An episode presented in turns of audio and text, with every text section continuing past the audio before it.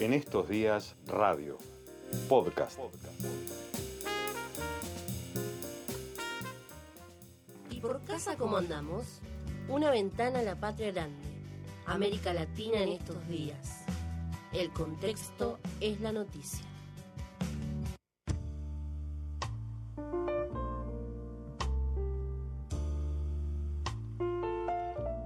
Dentro, dentro de dos días se va a cumplir el primer aniversario de la revuelta más importante que ha vivido Chile desde el regreso de la democracia, el levantamiento popular que iniciaron los pibes y las pibas del colegio secundario y que tuvo una motivación vinculada con el precio del, boleto del, del metro, del subte, y que derivó en una revuelta ciudadana cuyas consecuencias solo fueron aplacadas por la pandemia del coronavirus, eh, y que sin embargo se mantiene en el tiempo y que ha forzado a las autoridades de Chile a convocar a un plebiscito constitucional que dentro de menos de 10 días se va a realizar para que eh, la ciudadanía resuelva si quiere o no reformar la constitución. Eh, uno de los tantos jóvenes que participaron de esas manifestaciones multitudinarias se llama Alejandro. Es artista plástico en estos momentos está pintando un mural en las calles de Santiago de Chile, recordando este primer aniversario y está ahora en contacto con nosotros. Hola Alejandro, ¿cómo te va? Buenas tardes, compañero. Gracias. Muy bien, Gracias por atendernos. Hay un poco de delay en la comunicación, así que tengámonos paciencia mutuamente para, para respondernos. Eh, empecemos por el final. ¿Dónde estás ahora? ¿Qué están haciendo? ¿Qué están eh, reflejando en las paredes para recordar ese aniversario? Eh, hoy exactamente es un año la revuelta comienza. Eh, se da como fecha el 18, pero los secundarios empezaron días antes. Y nosotros hoy día estamos preparando una muralla que está al pasar de un carnaval que estamos preparando aquí en el barrio donde yo vivo eh, el mural eh, va a ser en homenaje a, a todas las víctimas de la represión brutal del Estado de Chile a través de esta revuelta, que es una revolución. ¿Por qué lo definís como una revolución, Alejandro? Porque durante 30 años eh, la gente se mantuvo de forma dócil, muy manipulada a nosotros nos decíamos que éramos una ciudadanía con mucha depresión, pero no era depresión, era capitalismo. Y de esa forma nos podían mantener bien dóciles, bien amaestrados, pero pasó algo durante mucho rato que vimos mucha corrupción, la policía se robó mucho dinero, los militares se robaron mucho dinero, los presidentes se han robado mucho dinero y la ciudadanía se cansó de, de la mala alimentación, el endeudamiento, eh, el tener que pagar una casa cuando tú estudias, eh, la educación de mercado, todo. Eso, todo eso cansó al ciudadano común y corriente que no pertenece a ningún partido político. Por eso esto es una revolución, porque eh, no hay ningún encauzamiento político de ningún partido. Esto no tiene cabeza, somos todos la misma persona, somos... Por eso el gobierno de Sebastián Piñera no ha podido detener esto. Recordanos, Alejandro, sí, recordanos qué estabas haciendo vos hace un año, cómo te sumaste a esas movilizaciones eh, y qué es lo que recordás de ese, de ese contacto estrecho que surgió en las calles después de, como decís, tantos años de estar aplacados y en silencio. Hay un documental que se llama La Revuelta en Chile, que es italiano, que se lo recomiendo a los compañeros de Argentina para que vean lo que estamos conversando. Y eh, nosotros hace un año atrás no pensábamos, justo de antes yo pensaba que esto no jamás iba a pasar en Chile. Yo estaba pensando en irme al sur, ir a encerrarme y chao con lo que pasara en el resto del país.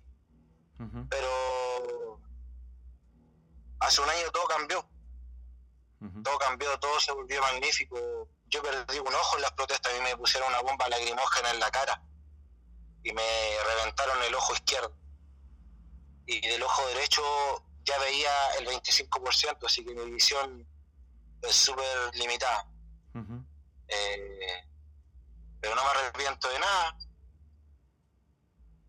Eh, estamos muy felices de lo que está pasando. Y hoy día estamos recordando a los compañeros que cayeron. Estamos recordando a los mapuches que en Argentina y en Chile sufren lo mismo, la discriminación, el acoso del Estado, eh, los montajes. Eh, creo que nuestra lucha es latinoamericana. Se está dando en Chile, pero se está dando en Bolivia con un golpe de Estado, se está dando en Colombia, en las calles de Bogotá y de Cali, se está dando en Ecuador. Creo que ustedes, pues hay algo, hay algo en lo que decís Alejandro que es eh, sintomático en todos quienes participan, eh, tienen la posibilidad de participar en algún hecho histórico, que es que es la sensación de pertenencia, ¿no? Es, esta idea de algo está pasando y yo estoy siendo protagonista junto a otros compañeros y compañeras. ¿Cómo se ha logrado mantener en el tiempo, teniendo en cuenta que en el medio ha llegado la pandemia, ha llegado la cuarentena y la obligación de quedarse en casa? Eh, así ha sido. Nos hemos quedado en casa lo más posible.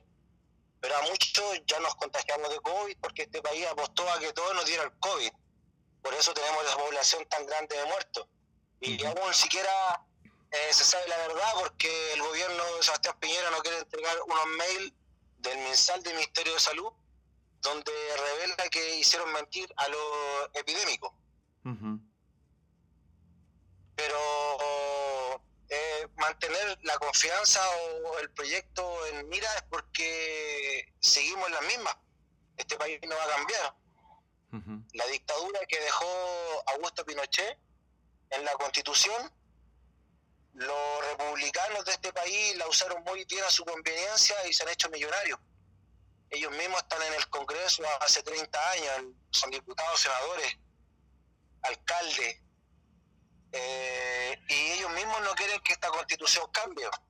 Por aquella razón, eh, en la no es eh, no se está jugando limpio hoy en día con las leyes, porque hicieron un acuerdo entre cuatro paredes del Senado para poder sacarle sacarle la horca a Sebastián Piñera, porque en ese momento estaba cayendo. el, gobierno de Chile, la gente del país estaba volcado de Arica a Punta Arena. Y todos tienen demandas muy distintas. Chile es un país tan largo que tenemos muchas diferencias de problemas. Pero eh, hoy en día ya estamos tan llenos de problemas que todos estamos cansados. Alejandro, ¿cómo recordás el momento en el que eh, esa bomba de gas lacrimógeno impacta en la cara? ¿Te acordás dónde estabas? ¿Qué fue lo que sucedió? ¿Quiénes te socorrieron? Yo estaba, era el tercer día de la revuelta. Yo estaba eh, al borde de un cerro que se llama Cerro Santa Lucía, que se llama Cerro Huelén, en verdad, porque ahí se juntaban los mapuches. Y eh, a la orilla del Cerro Huelén eh, estaba la división entre la policía y el carnaval. Y nosotros en el carnaval estábamos protegiendo a la gente de las bombas lacrimógenas que la policía nos lanzaba para disolvernos. Y, y, esto recién estaba comenzando, pero ya teníamos compañeros en los rostros pero no pensábamos que era alguna carga sistemática, habíamos pensado que era casualidad. Pero ese día caímos 18 compañeros con ojos reventados. Eh, yo recogí una bomba lacrimógena y la apagué como nos enseñaron nuestros hermanos coreanos. Y en esas bombas, esas botellas plásticas con agua y bicarbonato, apagamos una bomba lacrimógena y yo recojo una y el policía que dispara esa al suelo me dispara la segunda en la cara. A 20, 30 metros. Yo estoy vivo porque tenía antiparras puestas. Y, las antiparras me salvaron la vida. Pero me reventaron el ojo. ¿Cómo ha sido tu vida desde entonces, Alejandro? Maravillosa ha sido difícil, pero uno, la dificultad de la vida te da más fuerzas para superarte y darte cuenta de las mil cosas que uno puede lograr. no casi ni veo y estoy pintando un mural hoy día. ¿Qué expectativas tienen para el plebiscito constitucional? Hay allí dos opciones, ¿no? Apruebo o rechazo, poner en marcha el proceso para. Pero hay, y quiero que aquí nos explique porque a la distancia tal vez sea difícil de entender, una segunda instancia que tiene que ver con quién va a tener a su cargo la responsabilidad de la reforma constitucional, ¿verdad? ¿Tú te refieres al presidente? Me refiero a que además hay una discusión abierta sobre si es que gana eh, el voto de la aprobación eh, para la reforma de la Constitución, quién va a tener a, su cargo el debate sobre eh, cómo será esa futura Constitución en, Chile. A, través de Asamblea Constituyente. En el, el, voto está Comisión Mixta o Asamblea Constituyente. Y nosotros estamos por Asamblea Constituyente y va a ser la ciudadanía quien gane esto y no comisión mixta, que comisión mixta quiere que haya ciudadanía y diputados. Pero aquí va a ser aplastante el voto de que la ciudadanía va a mandar porque es algo transversal.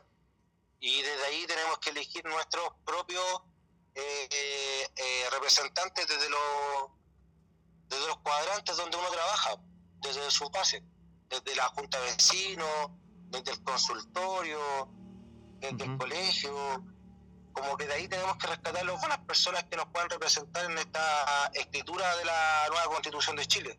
Pero ahí es donde ellos tienen la trampa, donde todos los independientes que vamos a ganar y tenemos que ir a través de, un, de una junta de vecinos, un grupo de amigos, o que tus vecinos te elijan a través de firmas simplemente, eh, tenemos que asesorarnos por un partido político. Y un partido político tiene que darnos los puntos y eso es impresentable. Es la trampa que ellos dejaron en su arreglo de cuatro paredes y delegitima, todo esto que está pasando. Todos sabemos que es una farsa, pero de todas formas vamos a ser aplastantes en su farsa. Y de todas formas, este cambio, quieran o no, va a terminar en unos ocho años más, pero esperemos que nuestro cambio se suben nuestros compañeros de Latinoamérica, que es un problema social. La lucha es común para todos. Alejandro, ¿cuán importante ha sido la juventud en este proceso? Eh, porque lo que se ha visto es no solo que el inicio tuvo que ver con esta cuestión del metro, los estudiantes secundarios, las estudiantes secundarias, sino eh, que luego en las manifestaciones eh, tenían una, una presencia muy especial, ¿no? la juventud aquí fue fundamental por, por el cambio generacional que no tenían miedo a los militares ni a los policías. Aquí había una generación que fue madre en los peores momentos de la dictadura y después. Sí que los miedos se traspasaron de generación en generación quizás y nos tenían un poco más dominados, como te explicaba al principio. Pero el cambio generacional vino con con que estos chiquillos no les creyeron, no les compraron y se, se lo tomaron todo y fueron en masa, ahí iban todos, no habían eh, disidentes que dirán esto para atrás, no, iban todos. Iban todos por la misma causa porque a todos, a todos somos todos. Aquí el 5% de la población se lleva el 70% de los ingresos del país. Las diferencias son abismantes. ¿Podés contarnos qué figuras, qué imágenes tiene el mural que estás pintando? Eh, compañero, estoy con, el, con, el, con el, maestro. ¿Qué vamos a pintar? Ah, vamos a hacer una, una, máscara de la diablada, de estas máscaras nortinas que, que carnaval, con cuernos grandes de colores, y de entre los cuernos y de entre las formas de la máscara sale gente luchando, que sé yo, con algunas lanzas, con algunas algunos elementos de la lucha, banderas, que sé como un pueblo que lucha y se libera alegremente. Eso vamos a pintar. Muy bien. Muy bien.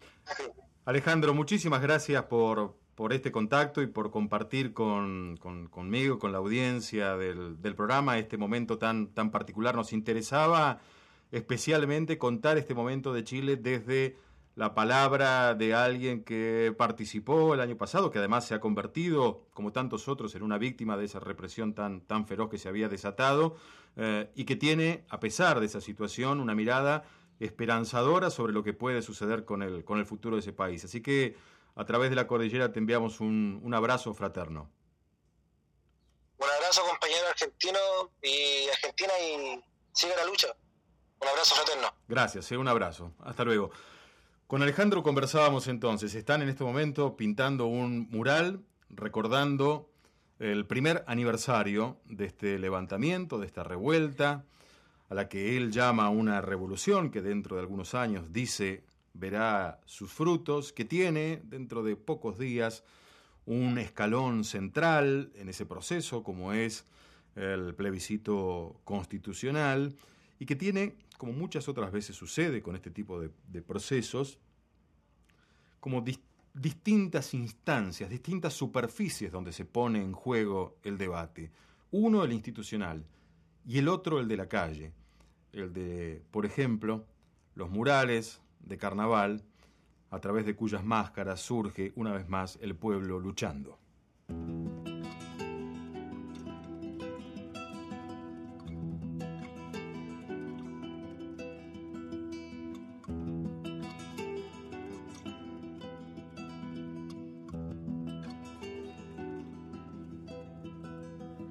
Yo no canto por